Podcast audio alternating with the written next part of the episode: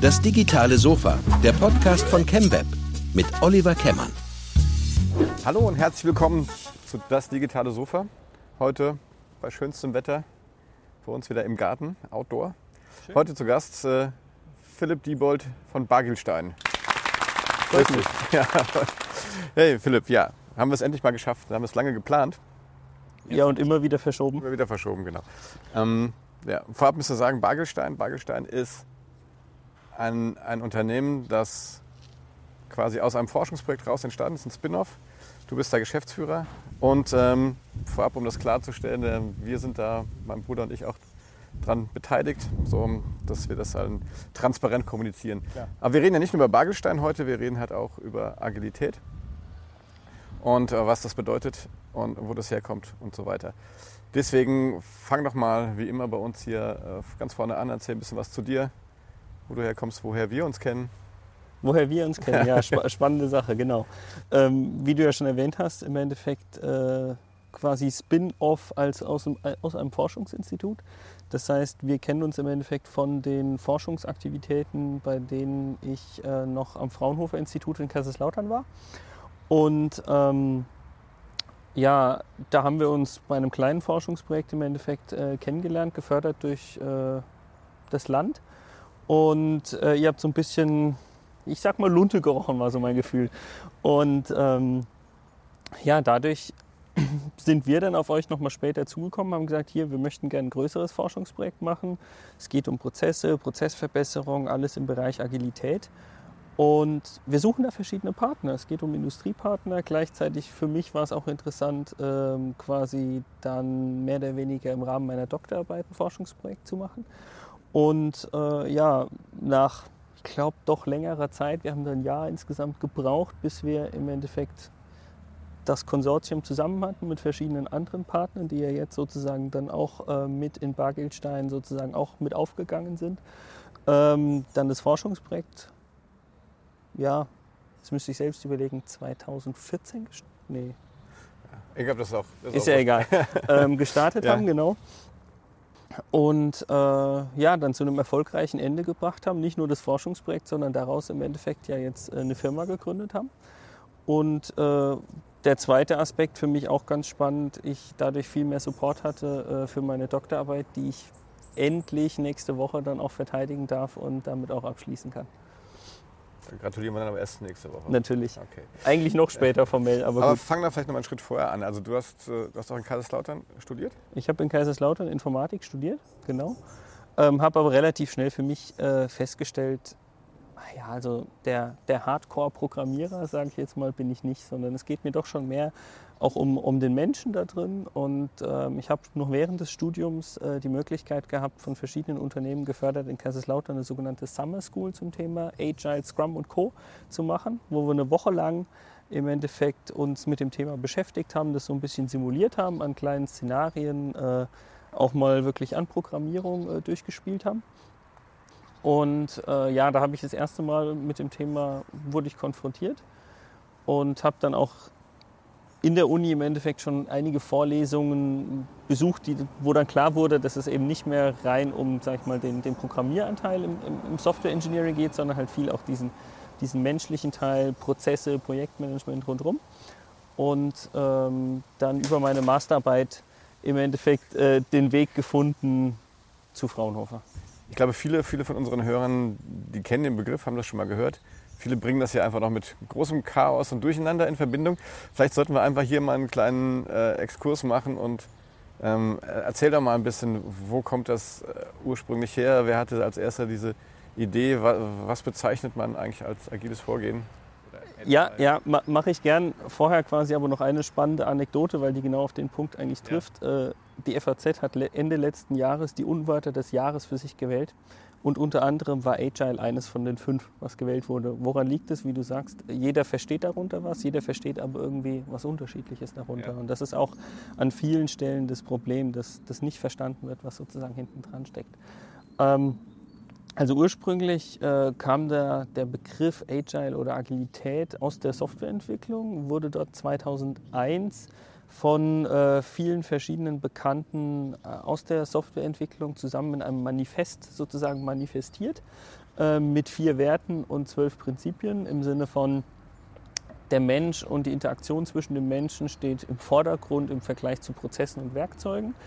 Ähm, also man sieht schon, dieses Manifest, was man sieht mit den vier Werten und den äh, zwölf Prinzipien, baut sehr, sehr stark auf, auf Kultur auf und gibt jetzt nicht irgendwie konkrete Werkzeuge oder sowas. Ähm, gibt, gibt dir keine Werkzeuge vor. Was aber spannend ist, ähm, schon vor diesem Manifest, was 2001 geschrieben wurde, haben sich verschiedene Leute verschiedene sozusagen Methoden entwickelt, die damals noch gar nicht zwingend unter Agilität äh, gehandelt wurden, aber die Methode Scrum wurde, glaube ich, 95 oder 97 quasi das erste Mal zu Papier geschrieben und das ist ja eigentlich die gängigste Methode im Umfeld äh, von Agilität, ähm, die man sozusagen auch darunter finden kann. Erklär doch wirklich auch nochmal äh, ganz einfach, was jetzt der Unterschied zur herkömmlicher auch Programmierung ist. Das kam aus der, aus der Softwareentwicklung. Was ist der Hauptunterschied?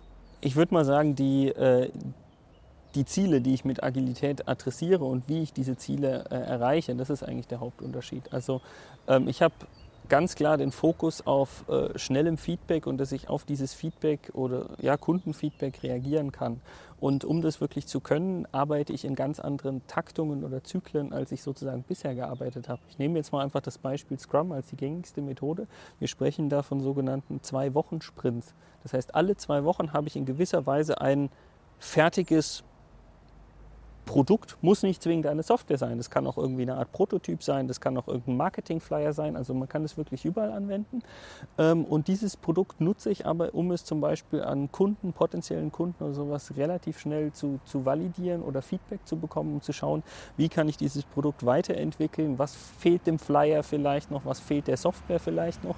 Also es geht wirklich darum, dass ich sage, ich möchte mein Produkt äh, inkrementell weiterentwickeln. Das heißt, es ist vielleicht noch nicht der finale Flyer, aber ich habe zum Beispiel mal die Vorderseite und ich kann die dir schon mal zeigen und sagen, hier, was hältst du davon? Ist die Farbe gut? Ist die Farbe schlecht? Ähm, passt das Design oder nicht? Und dann kann ich in den nächsten Sprints, also in den nächsten zwei Wochenzyklen, wenn du so willst, sozusagen ähm, das Ganze weiterbauen. Aber dadurch bin ich in einem, also ich kann auf diesen schnelllebigen Markt, den wir nicht nur mittlerweile, sondern über die letzten Jahre haben und der, glaube ich, noch immer schneller wird, kann ich viel besser reagieren, als wenn ich irgendwie mit einem Zyklus von äh, Monaten oder Jahren sozusagen rechne. Warum ist das so revolutionär anders? Wie hat man denn vorher gearbeitet? Naja, machen wir einfach mal ein Beispiel äh, aus der Automobilbranche. Wie lange dauert es, äh, bis ein neues Auto oder die neue Software äh, in einem Auto sozusagen äh, auf den Markt kommt? Und da ticken sozusagen die Software-Leute für die Autos ticken immer noch so, dass die da manchmal in, in drei Jahreszyklen denken. Und ich glaube, jeder von uns denkt sich, das kann doch nicht sein, wenn da irgendein äh, Fehler in der Software im Auto ist. Also mir wäre es dann recht, wenn der bei dem nächsten Werkstatt-Update oder mittlerweile over the air bei Tesla oder sowas ähm, sozusagen direkt aktualisiert wird. Und ähm, ich sehe es immer noch bei vielen sozusagen Kunden jetzt, dass da immer noch nicht die Denkweise vorhanden ist, dass der Markt so schnell ist und dass ich dementsprechend einfach vom, vom Zeitrhythmus her äh, mithalten muss, sodass da immer noch irgendwelche Release-Zyklen von, von halb Jahren oder sowas gefahren werden. Wie man das sonst gemacht nennt man ja schön Wasserfall. Ne? Ja. Wasserfallvorgehen heißt ja, dass ich irgendwo, ich, ich, ich plane was und dann, und dann lege ich los und äh, bin dann quasi im freien Fall und kann erst eigentlich wieder, wenn ich unten angekommen bin, zurückgucken und wenn ich was ändern will, muss ich rausklettern. Zumal ich plane es halt quasi mit 100, 120 Prozent vorne rein. Und das ist ähm, bei Agilität auch eher, dass ich sage, okay, ich plane das, was ich in den nächsten zwei Wochen zu tun habe, das plane ich zu, sagen wir mal, mindestens 80, 90 Prozent, aber auch nicht zwingend 100 Prozent. Und alles, was nach den zwei Wochen kommt, das plane ich noch gar nicht so fein granular, weil ich ja potenziell nach den zwei Wochen wieder alles über den Haufen werfen könnte, auch aufgrund des Kundenfeedbacks, um eben zu sagen, was ist denn das, was ich eigentlich ähm, sozusagen erreichen will. Üblicherweise kriegen wir immer dann, wenn wir, wenn wir das vorschlagen, ja, oder auch sagen, okay, wir wissen ja gar nicht genau, ob das, was wir uns überlegen, auch wirklich passt, von den Kunden immer, ja, finden wir super. aber, ne? aber genau, aber der Chef will wissen, was hinten rauskommt. Ja? Äh, ich meine, das ist, das ist auch auf der anderen Seite auch verständlich, dass man sagt, okay, ihr könnt ja jetzt nicht einfach von zwei Wochen zu zwei Wochen zu zwei Wochen immer gucken, was dann hinten rumkommt. Wir brauchen ja schon, wir brauchen ja schon eine gewisse Sicherheit, dass wir für unser Geld auch das kriegen, was wir eigentlich wollen. Wie, wie argumentiert man da? Also das ist ja richtig, das ist einer der, der, der, Punkte, den ich eigentlich auch überall dann wieder treffe. Also auf der einen Seite ist immer die Frage, wie detailliert möchte sozusagen der Geschäftsführer oder, oder Chef oder wie auch immer ähm, das formuliert haben, was er nachher kriegt. Also ich meine, ich arbeite ganz häufig mit verschiedenen Templates zu Produktvisionen oder sonst was, die dann äh, einerseits gut genug sind, dass jemand sagt, okay, damit kann ich mitgehen, aber schwammig genug, dass man quasi über diese zwei Wochenzyklen sozusagen arbeiten kann und, und reagieren kann.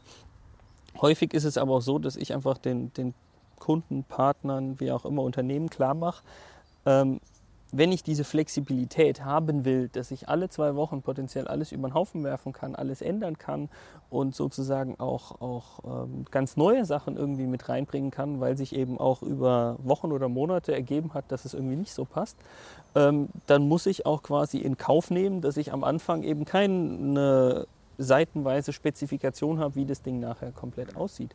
Und ähm, um jetzt wieder den, den Rückgriff auf auf, sag ich mal, die klassische Entwicklung oder sowas zu machen.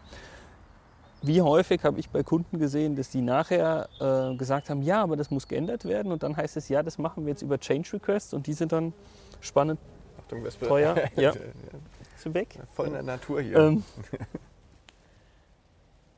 also dass äh, in klassischen Projekten das halt häufig über Change Requests sozusagen äh, geändert wird und die dann meistens äh, teuer zugeschlagen werden, wo ich sage, naja, dieses Problem hast du in einer agilen Welt nicht, wenn du dich sozusagen darauf einlässt, aber du musst halt dementsprechend, wenn du dich darauf einlässt, musst du auch äh, wirklich in Kauf nehmen, dass du halt vornherein nicht das, die konkreteste Produktvision hast, sondern dass es ein bisschen schwammig bleibt. Das ist natürlich der Horror für jeden Projektmanager auf Kundenseite, der das irgendwo dann für eine gewisse äh, äh für ein gewisses Projekt, ein gewisses Budget im Vorfeld klar machen muss und äh, ja, das nach oben reporten muss. Ich meine, da muss man wieder auch bedenken. Muss der Kunde mitspielen, meine ich dann. Der Kunde muss mitspielen und man muss auch, und das, das sehe ich häufig, wie das auch noch nicht verstanden wird, ähm, woher kommt Scrum? Scrum kommt ursprünglich sozusagen aus der Produktentwicklung. Aus der Produktentwicklung nehmen wir mal ein Beispiel wie Facebook, wo wir sagen, Facebook weiß für sich, wir haben als Produkt die Webseite und die App, wenn ich jetzt mal rein bei, rein bei Facebook bleibe. Die haben auch irgendwie keinen direkten Kunden, sondern ich sage mir, ich nenne es jetzt mal den Nutzer. Und Sie sagen, Sie geben vor, wie Sie die App oder die Webseite weiterentwickeln. Und da ist davon auszugehen, dass diese Webseite noch über Monate, Wochen, äh, Wochen, Monate, Jahre sozusagen äh, weiterentwickelt wird. Und da habe ich gar nicht wirklich ein Projekt im Sinne von ein definiertes Ende und ich weiß, wann es zu Ende ist, sondern ich gehe davon aus, dass sich diese App oder dieses Produkt einfach kontinuierlich immer weiterentwickelt. Und da spielt in der Form auch gar nicht so das Budget eine Rolle, weil sie einfach sagen, wir haben ein, zwei Scrum-Teams oder Teams generell, die daran weiterentwickeln. Das heißt, diese Budgetfrage stellt sich Scrum eigentlich gar nicht so. Natürlich mittlerweile, aber dieser initiale Gedankengang von Scrum ähm, war da gar nicht so das, das, das Relevante. Als ihr damals, also von Fraunhofer bei uns, dieses KMU Innovativ, glaube ich, hieß das. Ne? Nee, das war das. das, das nee, KMU war Innovativ, das war das Projekt, wo wir quasi genau, damit ausgegründet haben. Äh, das Know-how-Transfer oder so ähnlich hieß das doch wo es darum ging. Ja, Transferstelle Rheinland-Pfalz, irgend sowas. Ja. Also da seid ihr bei uns ins, ins, Unternehmen gekommen, habt einfach mal wie so ein Audit gemacht, also du speziell mit einem, mit einem genau. Kollegen damals. Und äh, das, also, dass wir so, so ein bisschen agil waren wir schon. Ja. Äh, Oder eher chaotisch, wie auch immer, ja. Das hast du jetzt gesagt, ja. Ja, klar. Äh, was viele ja falsch verstehen, ist, dass das agiles Vorgehen ja nichts mit tatsächlich mit, das ist ja sehr strukturiert. Ne? Und es gibt ja auch klar definierte Rollen. Und es ist sogar regelbasierter, würde ich sagen, wie klassische Entwicklung. Ja.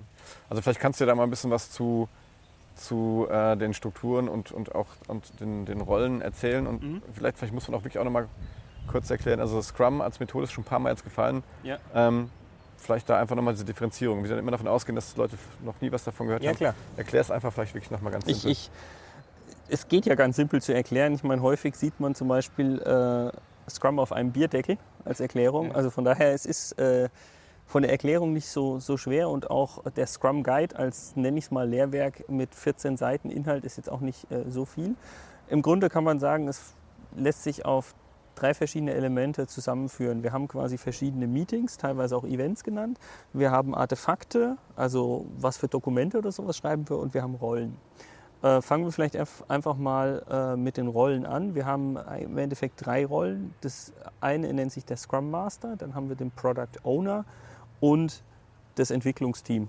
Da sieht man noch diese Software-Denke von wegen Entwicklungsteam, aber ich muss nicht zwingend nur Software entwickeln, ich kann auch Marketing entwickeln oder sonst irgendwas. Beim Product Owner mal angefangen, wie der Name schon sagt, der ownt das Produkt, also er ist verantwortlich für das Produkt, also eine Art Produktstrategie. Das heißt, er gibt vor, was sind die nächsten, nächsten Feature, die wir vorstellen, äh, die wir entwickeln wollen. Also der hat quasi die Hoheit über das sogenannte Product Backlog, also quasi die Liste aller Anforderungen, Wünsche, Feature, wie auch immer du es nennen magst, die auch von ihm priorisiert wird, die von ihm verfeinert wird, die von ihm äh, detailliert wird, beschrieben wird, alles Mögliche. Der Stelle ist ja interessant zu sagen, das sind ja Sachen, die, das ist ja sehr kundenspezifisch. Ne? Also ist der Product Owner, kann das auch der Kunde sein? Im Idealfall sage ich sogar, sollte es der Kunde sein. Ja, aber ähm, Meistens spielt der Kunde damit nicht mit, vielleicht auch, weil er eben das Ganze noch nicht verstanden hat, beziehungsweise weil man wirklich davon ausgehen kann, dass äh, die Rolle des Product Owners eine Vollzeitrolle ist für ein komplettes Ent Entwicklungsteam. Ja. Und ähm, dann hat meistens ein Kunde quasi gar nicht so die Lust, jemanden da Vollzeit hinzustellen. Äh, dementsprechend ist es ein, ein häufiges Szenario, dass man einen sogenannten Proxy Product Owner sozusagen dann nochmal sei es bei euch oder quasi bei der entwickelten Organisation sozusagen installiert, der wiederum dann quasi die Schnittstelle ist zum wirklichen Kunden. Was sehr spannend ist, weil der Kunde dann einem wieder erklärt, ah, also du bist der Projektleiter. Hm, und dann sind wir wieder bei der alten Denkweise, ja. ähm, die eben nicht ganz passt, weil die Aufgaben des Projektleiters in Scrum oder bei Agilität generell auf mehrere Rollen verteilt werden und explizit mhm. eben unterteilt werden. Wie sieht das genau aus? Weil das ist tatsächlich immer die Frage, die kommt. Ja, ist ja schön und gut, aber wer ist denn jetzt hier verantwortlich? Ja? Genau, verantwortlich für das, für das Produkt, also quasi die, die Produktstrategie, die Vision, die Priorisierung von, von dem Backlog, also den verschiedenen Anforderungen, Wünschen, Features, ist der ähm, Product Owner zuständig.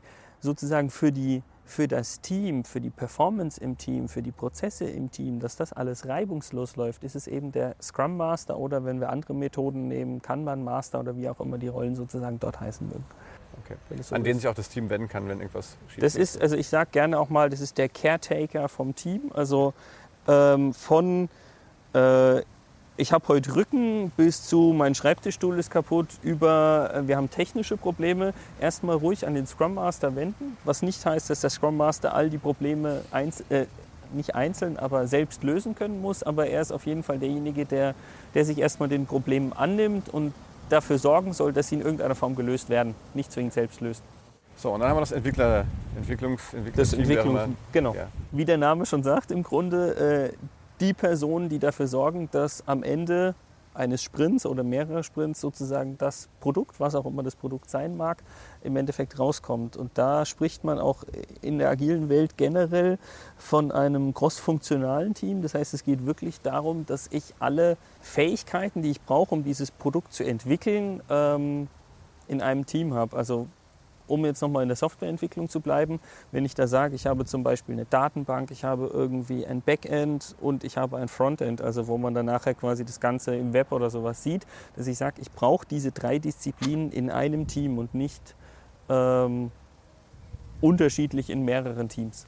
Wie oft sehen die sich dann so? Ich meine, genau, das, das sind sieben Leute, die treffen sich dann nach zwei Wochen wieder und sagen, ey, Gute. Ja, dann sind wir wieder beim Wasserfall von vorhin. Ähm, Nee, also um jetzt vielleicht nochmal gerade den Rückschritt auf, auf die Meetings, wo wir vorhin so ein bisschen angefangen haben zu machen. Äh, wenn ich dieses Product Backlog habe von einem Product Owner, geht es darum, dass ich beim Sprint-Start im sogenannten Planungsmeeting oder Planning ähm, anfange zu schauen, welche der Elemente möchte ich jetzt in den nächsten zwei Wochen abarbeiten. Das heißt, ich habe es schon vorpriorisiert von einem Product Owner und das, was am wichtigsten ist, sollte natürlich als erstes erledigt werden. Das heißt, das Entwicklungsteam schaut, wie viel Kapazität habe ich, wie viel schaffe ich in den nächsten zwei Wochen. Und diese Elemente, die sie sich dann sozusagen aussuchen in Absprache mit dem Product Owner, das ist dann das sogenannte Sprint Backlog. Nichts anderes wie das Product Backlog auch, ein bisschen verfeinert nachher äh, für die nächsten zwei Wochen. Und dann. Also Backlog nochmal kurz das zu erklären. Ich glaube, das ist auch nicht selbst erklären. Backlog, wie gesagt, ja. kein Problem. Aber also für mich wäre es die Liste der Anforderungen oder Feature, die ich sozusagen entweder generell umsetzen will oder in den nächsten 14 Tagen umsetzen will. Also sowas wie so ein Speicher quasi, wo alle Sachen drin stehen. Ja. Und ich, ich finde ich find das ja schön, auch aus Kundensicht, wenn, wenn, ich jetzt, wenn das jetzt vielleicht draußen jemand hört, der vielleicht ähm, gerade dabei ist, so, so, ein neues Produkt oder sowas zu entwickeln. Der Vorteil ist ja, ich, ich schreibe ja alle Sachen, die, die ich gerne hätte, da rein und dann sage ich, okay, ich habe nur begrenzt viel Zeit und begrenzt viel Budget und dann priorisiere ich das. Das heißt, ich ziehe irgendwo eine rote Linie Ja, ja. und sage dann, pass auf, das, das schaffen wir in der Zeit. Und du, ich kann dann als, als Product Owner oder als, als, als Kunde auch entscheiden, was ist mir wichtiger, was, was rutscht denn über die rote Linie. Du hast jederzeit die Macht, sozusagen da drin rum zu priorisieren. Und wenn du so ein bisschen in diesen Rhythmus reinkommst, schaffst du es auch quasi mehrere Sprints im Voraus so ein bisschen zu, zu planen, weil du halt weißt, wie gut dein Team ist, wie viel das äh, quasi in jedem Sprint schafft. Und dann kannst du auch so ein bisschen absehen, welche Features sozusagen noch, noch machbar sind oder welche nicht. Und also ich vergleiche das ab und an gerne, äh, kennt man ja vielleicht noch irgendwie Lastenheft, Pflichtenheft, wo man auch sagt, das ist ja auch die Liste der, der Anforderungen, der Wünsche, die man hat. Also in die Richtung geht es dann schon. Mal gucken, bevor wir jetzt hier unseren, unseren roten Faden verlieren, äh, waren, wir, waren wir mit den Meetings irgendwie. Wir, nee, wir waren nicht durch, durch, weil wie häufig wir uns treffen, du mich wir noch gleich- drüber diskutieren. ja. Erinnern du mich gleich, in meinem Backlog steht noch äh, was zum Thema, wie, kriegen, wie kommen die Sachen ins Backlog. Ähm, Wie kommen dieser... ja, aber das machen wir ah, später, genau, deswegen okay. sage ich, äh, mach erstmal die Meetings fertig. Genau, also wenn wir jetzt quasi gestartet sind und wissen, was wir in den nächsten zwei Wochen arbeiten, ähm, treffen wir uns täglich. Wir treffen uns täglich in einem sogenannten Daily Stand-up. Heißt schon Stand-up, also wir stellen uns kurz in ein Meeting. Das Stand-up geht maximal eine Viertelstunde. Und im Grunde geht es darum zu schauen, sind wir on track quasi für unser Sprintziel, was wir in den nächsten zwei Wochen schaffen wollen. Und da ist es auch ganz spannend und das ist auch eigentlich die Kunst von dem Meeting und auch von einem Scrum Master in dem Meeting, das Ganze zu moderieren und dafür zu sorgen, dass es wirklich keine 15 Minuten überschreitet. Weil häufig ist es so, ich habe da ein Problem, dann kommt jemand anders sagt, ja und ich habe da eine Lösung und dann fangen die beiden an, das auszudiskutieren und dann diskutieren die eine halbe Stunde. Aber stell dir einfach mal vor, da sitzen ja noch sechs andere außen rum und die interessiert das überhaupt nicht. Ja? Das ist verlorene Zeit und die willst du einfach nicht investieren. Das heißt, häufig ist es so, dass man nach einem Stand-up eine Menge an Meetings terminiert hat, äh, mit denen ich sozusagen dann äh, die Probleme, die existieren, löse, weil ich einfach nur finden will, wer hat ein Problem und wer hat die Lösung dafür. Ich finde, das beschreibt ja ganz schön, das, was, was ich jetzt auch bei, bei agilen Projekten wichtig finde, ist ja, dass ich da die, extrem die Transparenz erhöhe. Ne? Ja. Ähm, weil du hast eben auch schon gesagt, wenn ich verschiedene, also gerade in interdisziplinären Teams, äh, steht da vielleicht der, der, der, der, der, der Art Director oder so, steht einfach wirklich nur dabei und hört vielleicht einfach nur zu, was die anderen gerade für Themen haben. Dadurch lernt er natürlich auch Ja. massiv, massiv dazu. Ne? Und äh, sodass durch diese Stand-Up-Meetings eigentlich die, das Team immer auf einem aktuellen Stand ist und sehr früh, glaube ich, auch erkennt, äh, wo die Probleme kommen. War es das an Meetings? Gibt's auch Nee, nee, wir müssen irgendwie, ich meine, wir haben die, die zwei Wochen was? Gestartet, ich finde, Genau, wir sollten die auch noch beenden, müssen oder? zu Ende bringen. Ähm, genau, und beenden tun wir die äh, mit einem sogenannten Review. Ich nenne es viel liebevoll eigentlich lieber Demo. Das heißt, es geht darum, dass das Entwicklungsteam dem Product Owner und oder Kunden ähm, sozusagen zeigt, was es in den zwei Wochen äh, produziert hat, gesch geschafft hat, um da auch dann das erste Mal schon Feedback zu bekommen. Das ist quasi so der, der erste Teil von, von den Meetings am Ende. Ähm, was aus meiner Sicht noch viel, viel wichtiger ist, dass man dann den ganzen Sprint mit einer sogenannten Retrospektive abschließt. Das heißt, man schaut wirklich auf den letzten Sprint zurück. Was lief gut, was lief schlecht, wie können wir den Prozess, alles rundherum, unsere Organisation, äh, die Kommunikation, alles Mögliche sozusagen nochmal verbessern, um daraus dann wieder Maßnahmen abzuleiten, die ich halt in dem nächsten Sprint oder in Zukunft so- sozusagen auch ähm, nutze oder angehe. Was passiert, wenn jetzt der Kunde kommt und sagt, oh Gott, blau, alles blau, ich wollte eigentlich grün oder grün ist viel schöner? Was passiert dann? Ich, ich würde sagen, da gibt es jetzt eigentlich zwei Antworten. Die Lehrbuchantwort wäre zu sagen, ähm, naja, das kommt sozusagen in das Product Backlog, weil das ist eine neue Anforderung oder eine Änderung. Und dann hat der Product Owner oder Kunde die Möglichkeit, es wieder zu priorisieren. Potenziell wird es hoch priorisieren und es wird dann im nächsten Sprint in den nächsten zwei Wochen abgearbeitet. Wenn es jetzt sich wirklich um eine Kleinigkeit handelt, wie du sagst, ich möchte das Ganze jetzt in Blau anstatt in Grün haben, naja, wahrscheinlich ist es irgendwie eine Sache von fünf Minuten, dann würde ich sagen, dann macht man es quasi noch schnell danach und dann ist es erledigt und wird auch nicht mehr groß aufgel- aufgelistet. Kommt darauf an, wirklich, um was für eine Art von Änderung wir sprechen.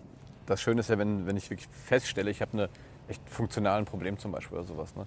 dann, dann kann ich ja äh, da jetzt viel schneller reagieren, als wenn ich das so wie im Wasserfall erst merke, wenn ich alles fertig Ja. gemacht habe.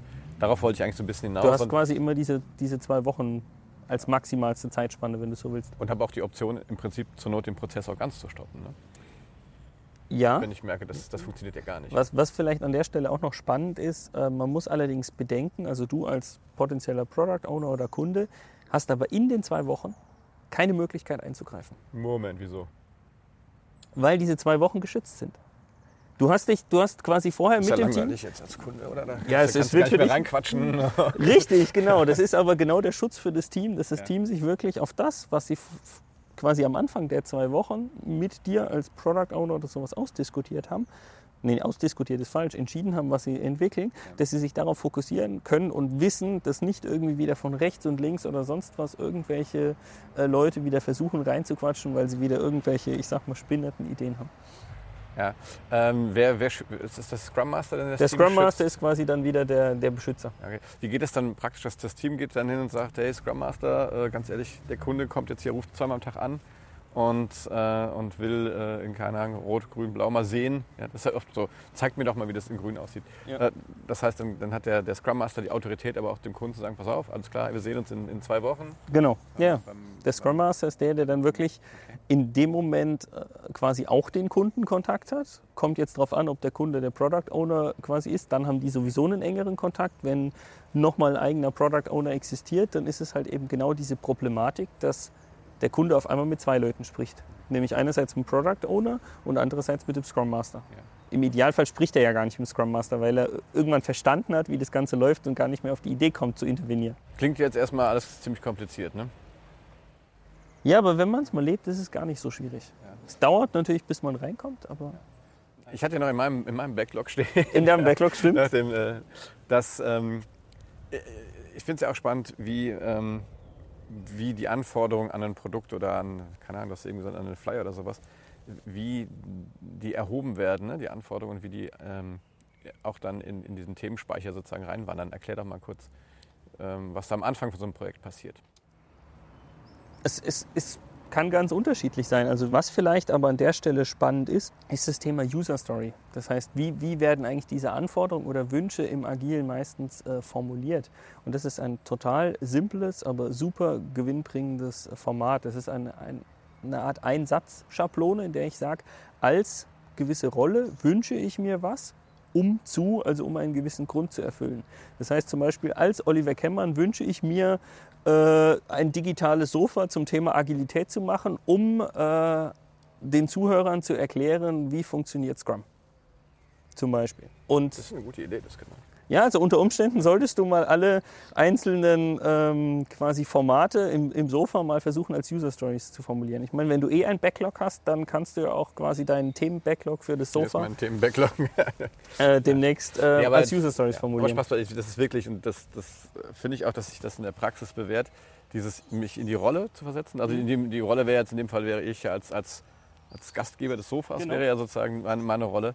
Äh, oder ich bin aber der Benutzer einer Webseite oder sowas. Äh, Oder der ich bin auch Benutzer, vielleicht der, Editor, Redakteur, der genau. was auch, ja genau. Und da, da ist es halt gerne- wichtig, dass man häufig sich erstmal Gedanken macht, was sind denn die Rollen. Da arbeite ich auch ab und an mal mit, mit Personas, also quasi die wirklich zu, zu typisieren, zu stilisieren, ähm, wie man diese Rollen beschreiben kann. Und wichtig ist da, wie du es ja auch schon gesagt hast, es darf dann nicht immer nur in jeder User-Story stehen, ähm, als Besucher oder als Nutzer der Webseite, sondern da gibt es halt unterschiedliche. Das kann ein Editor sein, ein Administrator sein eines Blogs, das kann ein, ein ganz normaler Besucher sein, keine Ahnung, was, was das potenziell alles sein kann. Ja.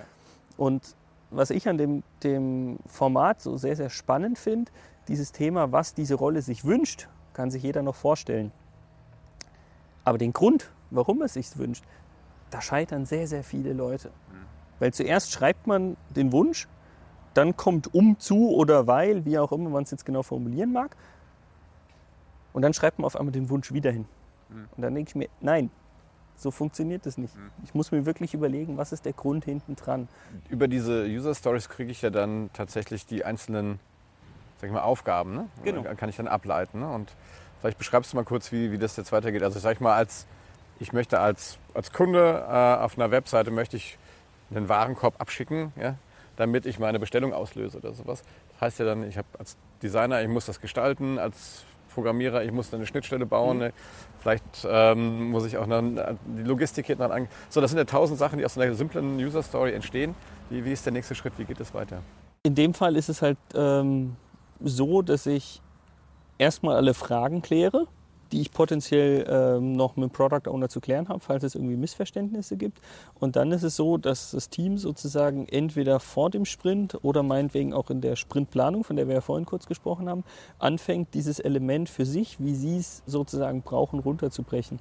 Das heißt, zum Beispiel aus dieser wahren Corp User Story, von der du vorhin gesprochen hast, werden verschiedene Tasks. Dadurch, dass aber eine User Story sozusagen immer noch alle, ich nenne es jetzt mal Gewerke adressieren soll oder, oder alle Gewerke überschneiden soll. Also ich schreibe jetzt nicht eine User Story von wegen, ich möchte folgendes Frontend haben und folgendes Backend haben, mhm. sondern ich möchte eben diesen Warenkorb ja. haben und da brauche ich Datenbank, da brauche ich Frontend, da brauche ich Backend.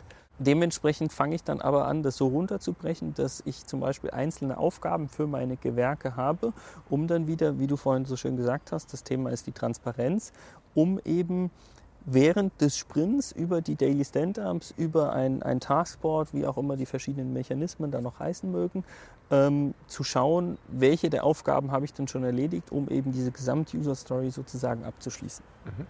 Und wie, wie kriege ich jetzt raus, was, was da jetzt alles in so einen zwei Wochen Sprint reinpasst? Der Kunde will sicherlich alles drin haben. Das Team sagt, wow, ähm, wie funktioniert, wie teile ich mir das denn quasi ein? Also wer setzt diese rote Die rote Linie, Linie? setzt das Team. Das heißt im Endeffekt, das Team äh, committet sich am Ende der Sprintplanung auf ein gewisses Sprint-Backlog, also quasi, wo ist die rote Linie, was schaffen wir in den zwei Wochen. Neigt dann so ein Team nicht dazu, da eher vielleicht mit einer langsameren Geschwindigkeit erstmal zu planen, um da nicht in die Bredouille zu kommen? Also ist ja, nicht? Ja. ja. Ich nehme mal so den Hut des, des, des Kunden, der sagt, die schreiben sich da drei Dinge rein, aber da könnte man auch zehn schaffen. Und das, das, das Schöne ist, ich habe ja vorhin gesagt, der, der Product Owner hat äh, während der zwei Wochen in der Form nichts zu sagen, dass er nicht irgendwie auf die Idee kommen kann, hier, ich drücke mal noch neue, neue Feature oder neue Sachen rein. Es heißt aber nicht für ein Team, wenn ich sage, ich, ich nehme mir sozusagen ein bisschen zu wenig vor, dass ich dann sagen kann, naja, jetzt habe ich noch zwei Tage, ich drehe mal ein bisschen Däumchen. Nein, darum geht es nicht, sondern ähm, sobald ich die Aufgaben, zu denen ich mich am Anfang sozusagen committed habe, abgearbeitet habe, habe ich natürlich die Möglichkeit, ähm, mir noch neue Aufgaben zu nehmen, im Idealfall nochmal mit kurzer Absprache des Product Owners im Sinne von, ist dein Backlog aktuell, ist es priorisiert, weil dann würde ich oben anfangen, was zu nehmen und nicht ganz unten. Das heißt, wenn ich früher fertig bin, nehme ich mir das nächste, was unterhalb der roten genau. Linie steht und bin eigentlich dann schneller. Ja. Und vielleicht an der Stelle, ich weiß nicht, ob es für dich spannend ist oder nicht, wir haben jetzt bisher doch einen sehr, sehr Scrum-lastigen äh, Fokus von der Erzählung gehabt. Ähm, eine gängige Methode im agilen neben Scrum ist ja Kanban, wo ich eben gar nicht in zwei Wochen Sprints arbeite, sondern einfach wirklich Ziel ist es eigentlich, die Durchlaufzeit der einzelnen Aufgaben abzu, also zu optimieren, dass ich die möglichst schnell abgearbeitet bekomme. Und dadurch, dass es gar keine Sprints gibt, geht es wirklich nur, darum, ich nehme mir aus dieser Liste der Anforderungen, also aus dem Backlog, einfach die, das oberste Element und möchte es möglichst schnell fertigstellen. Und dann kommt das nächste obere Element. Das heißt, da habe ich gar keine rote Linie, ähm, dafür halt quasi viel mehr noch auf Durchsatz optimierte einzelne Aufgaben. Und das ist dann halt so die Mischung, wenn ich sage, ich habe in einem Scrum-Zyklus äh, mich zu wenig, äh, oft zu wenig quasi committed, dass ich dann aber anfange, das nachzuziehen quasi mit, mit so einer Art Kanban-Approach, weil ich einfach die Sachen nehme, die am, am höchsten priorisiert sind im Idealfall. Ich glaube, um Scrum wirklich durchzuziehen, braucht man eine gewisse auch Unternehmensgröße ne, eine große Projektgröße und im Idealfall hat auch und Kunden, die mitspielen. Äh, Kunden, die mitspielen. Ähm, aber es gibt ja viele Sachen, die diese einzelnen Elemente, das ist gerade schon ein bisschen angedeutet, man muss ja nicht unbedingt alles jetzt evangelistisch nach, nach Scrum machen. Man kann ja auch ein paar Sachen einfach einsetzen, die ähm, durchaus helfen, ne? mehr Transparenz reinzukriegen, ähm, mehr ähm, effektiver äh, die Sachen abzuarbeiten. Wenn man sich verschiedene Umfragen auch anschaut, was ist die gängigste agile Methode? Ah, erstens ist die Antwort Scrum. Die zweite Antwort ist aber Scrum Bud. Hm. Was ist Scrum Bud? Scrum Bud heißt so viel, wir machen Scrum, aber im Sinne von, wir lassen folgendes Meeting weg oder wir haben da noch folgendes Add-on oder sonst was hinten dran gebaut. Und was wir halt äh, quasi vom Forschungsprojekt ja gesagt haben, ist, warum gehe ich mit einer festen Methode rein und merke dann, oh Mist, passt nicht, passen wir an. Es ist doch eigentlich viel schlüssiger, wenn ich sage, okay, ich möchte eigentlich für mich aus diesem ganzen Portfolio dieser einzelnen agilen Bausteine, also ein Daily Stand-up, eine Retrospektive, ein Product Owner, also was man sozusagen alles als einzelne Bausteine sehen kann, mich einfach bedienen und sagen, was passt für meinen Kontext, aber auch für meine Zielstellung. Also will ich Transparenz erhöhen, will ich äh, mehr Kundenfokussierung haben, geht es mir mehr darum, dass die Mitarbeiter motiviert sind, je nachdem welches Ziel ich habe, passen auch manche dieser Bausteine eben besser oder schlechter. Und äh, was wir deshalb gemacht haben in dem Forschungsprojekt, ist einfach mal die gängigsten agilen Methoden sozusagen zu zerlegen in die einzelnen Bausteine, die wirklich schön systematisch äh, zu dokumentieren. Also wie viel Aufwand gibt es, wo steckt das Risiko, was sind so gewisse Fallstricke darin, aber wo wende ich auch diese, diese Elemente an. Und aus meiner Sicht der Hauptpunkt auch noch dabei ist, was für Effekte bewirken, also was für Effekte haben denn diese einzelnen Bausteine? Teilweise positive, teilweise negative, sodass man quasi auch das Ganze jetzt rückwärts spielen kann, sagen kann, okay, wenn ich folgenden Effekt gerne hätte, also ich möchte gerne die Transparenz erhöhen, dann ähm, schlage ich dir zum Beispiel vor, mach doch mal ein Daily Stand-up. Und das kannst du auch in einem Team machen, was ansonsten von Scrum oder Agilität noch gar nicht so viel sozusagen gehört hat. Genau, wer sich das angucken äh, will und vertiefen will, das, das steht noch online, das Projekt. Findet man unter procop.info. Genau, schreiben wir auch in die Shownotes. Das ist eigentlich ganz spannend, man kann ein bisschen rumklicken, da sind diese ganzen Bausteine da.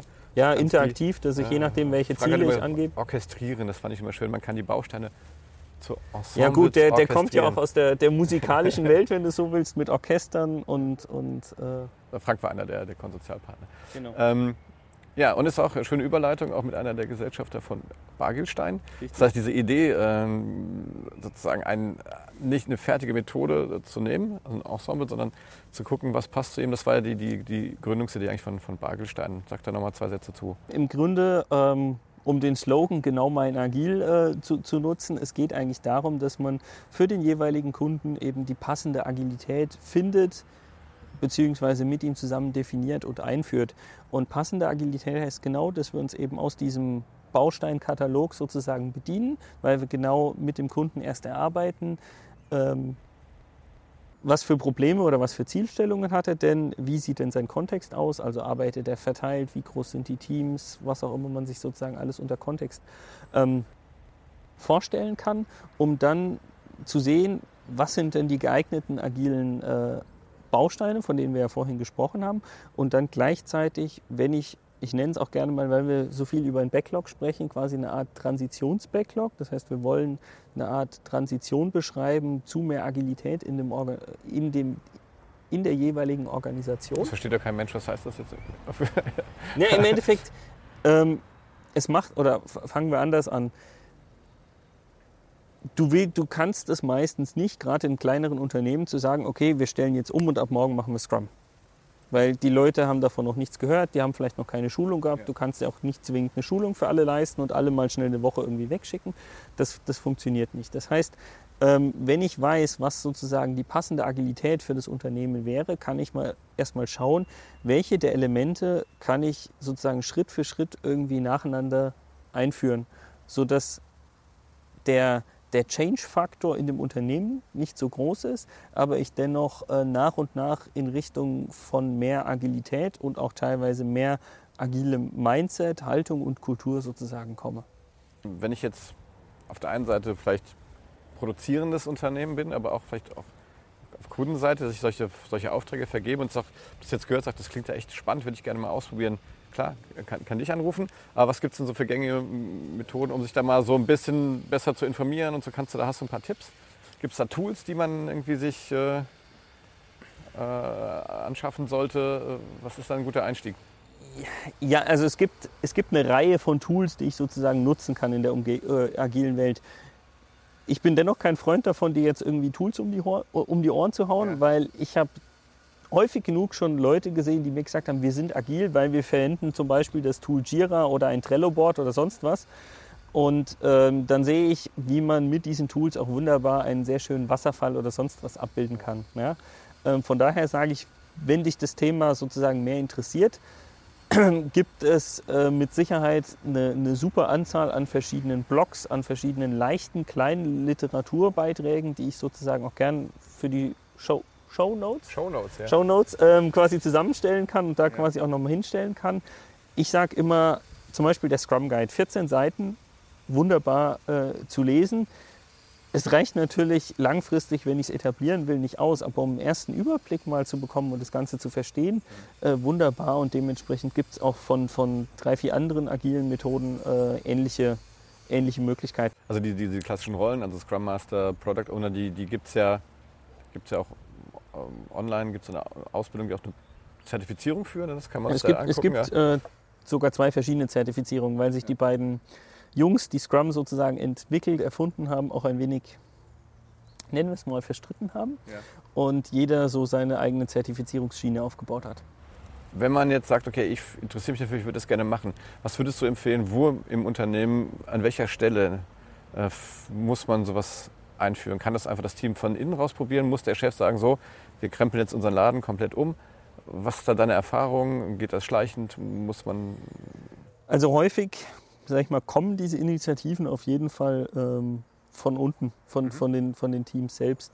Ähm, wichtig ist aus meiner Sicht, dass ich aber, ich sag jetzt mal, Management-Support habe und da ist häufig auch, oder steckt aus meiner Sicht häufig das Problem, weil viele der Manager sagen, ja, super, wir wollen agil, aber verstehen nicht, was es heißt. Also es ist halt quasi schon diese Haltung von wegen Offenheit, Transparenz, äh, Selbstbestimmung im Team und spätestens bei Selbstbestimmung im Team wird es dann auf einmal so, äh, ja, äh, aber ich bin doch Führungskraft und ich entscheide doch und auf einmal Selbstbestimmung im Team. Also das wirkt doch ein klein wenig nach einem Konflikt. Das heißt, da muss ich auch anfangen, ähm, das in irgendeiner Form vorzuleben. Nicht zwingend durch eine Methode wie Scrum oder Kanban, aber irgendwie diese, diese Mindset, diese, diese, dieses halt, diese Haltung, die muss ich im Endeffekt äh, wirklich äh, vorleben.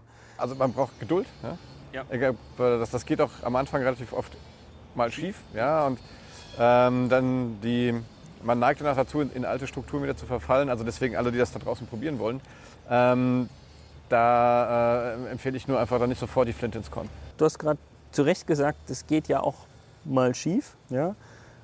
Und allein das gehört eigentlich schon zu agiler Kultur, dass ich wieder sage, okay, ja, es passieren Fehler, aber aus den Fehlern möchte ich lernen und möchte eigentlich quasi eher wieder gestärkt sozusagen rausgehen. Sehr schön. Jetzt sind wir einmal im Schweinsgalopp durch, durch die Agilität. Äh, an der Stelle schon mal bis hierhin vielen Dank. Bargelstein geht jetzt ins zweite Jahr. Ja, ne, und äh, wächst und gedeiht, was uns sehr freut. Ähm, dann wünschen wir dir weiterhin viel Erfolg. Uns Dankeschön. viel Erfolg. Ähm, ich denke, das Thema Agilität, das wird uns auch in Zukunft noch, noch äh, lange begleiten. Nein, ich, was, was passiert ist, ändert sich einfach der Blick auf, auf Projekte und auch Ja. ne, dieses, dieses Aufteilen der, der Verantwortung innerhalb der Teams. Das ist halt das Spannende, äh, haben wir jetzt noch gar nicht so angeschnitten, ähm, aber du unterbrichst mich, wenn Ja, es äh, ausufert. Äh, was ich ganz gerne mache, ist in verschiedenen Schulungen auch sozusagen spielerisch das Thema sozusagen näher zu bringen. Und da ist es halt ganz klar, gibt es auch das ein oder andere Spiel, äh, was ich nutze, um klarzumachen, es geht jetzt nicht mehr darum, dass es eine Art Ich-Kultur ist, so im Sinne von, ich habe jetzt meine Aufgaben erledigt, wenn die anderen irgendwie damit nicht fertig werden, äh, nicht mein Problem, sondern wirklich zu sagen, das Wir-Gefühl und wir als Team committen uns auch in einem äh, Zwei-Wochen-Sprint dazu, dass wir äh, so viel schaffen. Da geht es jetzt nicht darum, was schafft der Einzelne davon genau. Das heißt, im Grunde bricht man damit auch eine ganz andere Organisationskultur auf. Sehe ich ganz häufig, ja, aber wir haben doch individuelle Mitarbeiterziele. Stimmt. Und das passt überhaupt nicht mehr dazu. Das heißt, da muss man sich ganz klar auch Gedanken machen, kann ich vielleicht äh, Teamziele definieren. An der Stelle, nächster Punkt, der mir noch spannenderweise einfällt, wir haben ja vorhin von, von den Scrum äh, Developer Teams, Entwicklungsteams gesprochen, äh, wo ich gesagt habe, das sind die crossfunktionalen Teams, was aber auch wichtig ist, feste Teams. Also die Teams ändern sich im Grunde nicht ab und an natürlich schon, aber Ziel sollte es sein, immer diese festen Teams zu haben, dass sie wirklich eingespielt sind. Weil äh, wir haben es ja vorhin so ein bisschen von dieser Prognosesicht, wann weiß ich, wie viel ich in einem Sprint in diesen zwei Wochen schaffe. Sobald ich mein Team verändere, ein Teammitglied geht raus, ein neues kommt rein, ändert sich das halt. Also da sind wir jetzt quasi wieder bei normaler Teamentwicklung, wenn du so willst. Und auch die spielt da eine, eine wichtige Rolle. Das war's äh, heute mit einer Open-Air-Sendung von Das Digitale Sofa. Ähm, wenn euch das Thema Agilität interessiert, dann guckt auf die Seite von Philipp www.bagelstein.de. B-A Agil. B-Agil Stein, quasi aus dem Baustein und genau, Agil, Das genau. ist nicht Herr Bagelstein, das ist Philipp Diebold. Und wenn euch interessiert, äh, was wir sonst noch so zu dem Thema anzubieten haben, geht auf www.dasdigitalesofa.de. Wenn ihr Ideen habt, was wir vielleicht sonst noch hier besprechen können, schickt uns eine E-Mail, liked uns, teilt uns, werdet agil. Ja. Und in diesem Sinne, bleibt uns gewogen. Tschüss. Tschüss.